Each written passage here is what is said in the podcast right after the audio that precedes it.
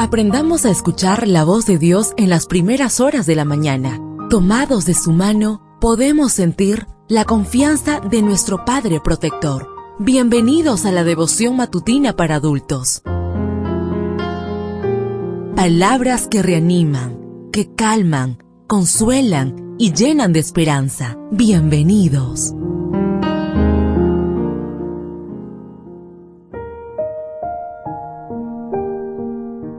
Apreciado amigo, apreciada amiga, qué bendición poder saludarte hoy 7 de septiembre. Recuerda, soy tu amigo Roberto Navarro y traigo para ti el devocional para esta mañana que lleva por título Delante del trono de Dios.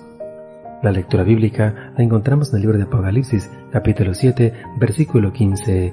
Por eso están delante del trono de Dios y lo sirven día y noche en su templo. Lo siento, señor Kipling, pero usted no domina el idioma inglés y este periódico no es un lugar para escritores aficionados aprendan a escribir.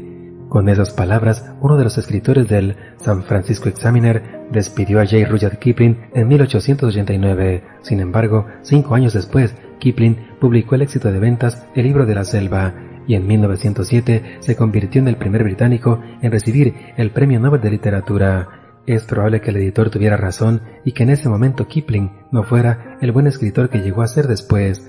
Tal vez el fallo del editor radicó en no haber visualizado el potencial oculto de Kipling y en limitarse a valorarlo por lo que podía ver en ese instante.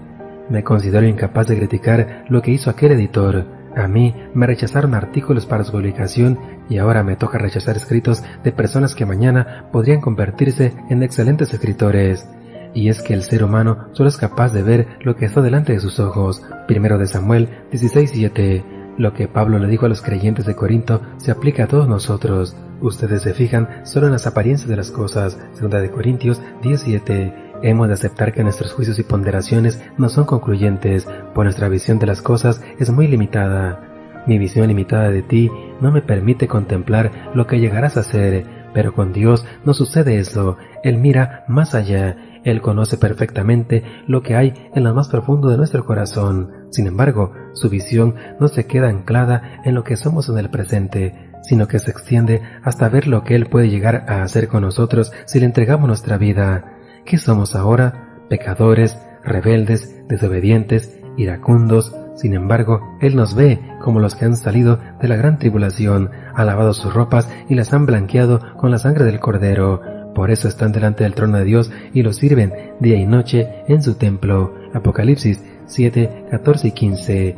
Ahora somos pecadores en la tierra, pero Dios nos ha reservado un lugar en su templo. Te invito a verte como tu Padre te ve. Deseo que el Señor derrame abundantes bendiciones en tu vida y recuerda, mañana tenemos una cita en este mismo lugar, en la matutina para adultos.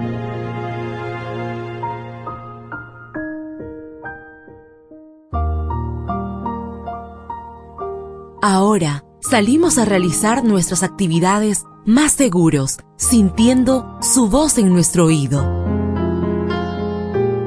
La devoción matutina para adultos es producida y realizada por Canaan Seventh Day Adventist Church and DR Ministries.